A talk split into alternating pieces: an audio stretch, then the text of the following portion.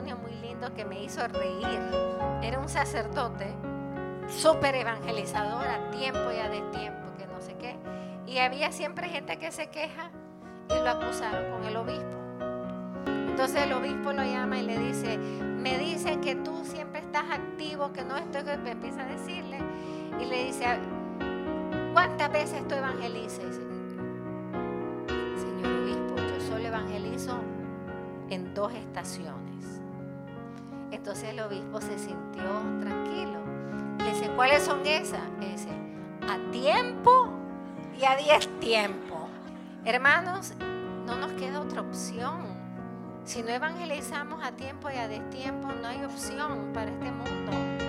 O la única es que venga el Señor con un aviso, con algo fuerte, con un castigo, lo que sea.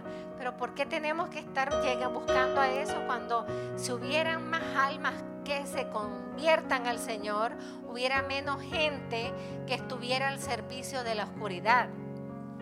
Si hubieran más almas que conocieran la luz, la luz brilla y la oscuridad no la puede ocultar. Pero nos falta pasión, nos falta ardor, nos falta dedicación. Hermanos, yo les voy a contar un testimonio, porque yo se lo digo a las hermanas que yo tengo un pequeño problema personal. Es personal, olvídense fundacional. Personal.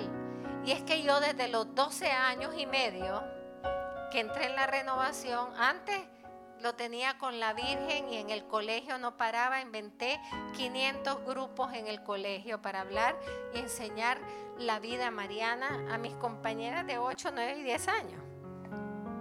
Pero cuando entré en la renovación, inmediatamente se abrió el primer grupo de oración que fue en una parroquia, que era lo que le llamamos la asamblea en ese momento. Iban de 2.000 a 3.000 personas, saben una cosa, desde los 12 años y medio yo no tengo un viernes libre. Porque para mí, cuando yo le dije, Señor, yo te voy a servir, no había otra cosa. Y yo me acuerdo que eso, no sé si se acuerdan, me traía problemas con mi mamá. Porque había una fiesta de una amiguita, había la fiesta de otra amiguita, y yo le decía, fiestas siempre van a haber, pero mi compromiso con el Señor es serio. Desde chiquita yo tenía claro y claro que si yo me entrego al Señor y yo le digo que yo voy a servirle en algo, pase lo que pase, con ametralladoras arriba, con bombas lacrimógenas, con lo que sea, ahí estaba. Por lo tanto, hermanos, ¿saben qué?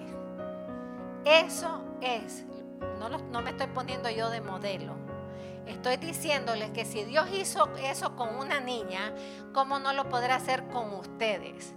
Pero esa niña, Dios pudo hacer grandes cosas en mi vida porque siempre estuve ahí. Y siempre estuve donde Él me necesitó. ¿Qué ha hecho el Señor en tu vida que puede estar ese testimonio? Evangeliza a tiempo y a destiempo.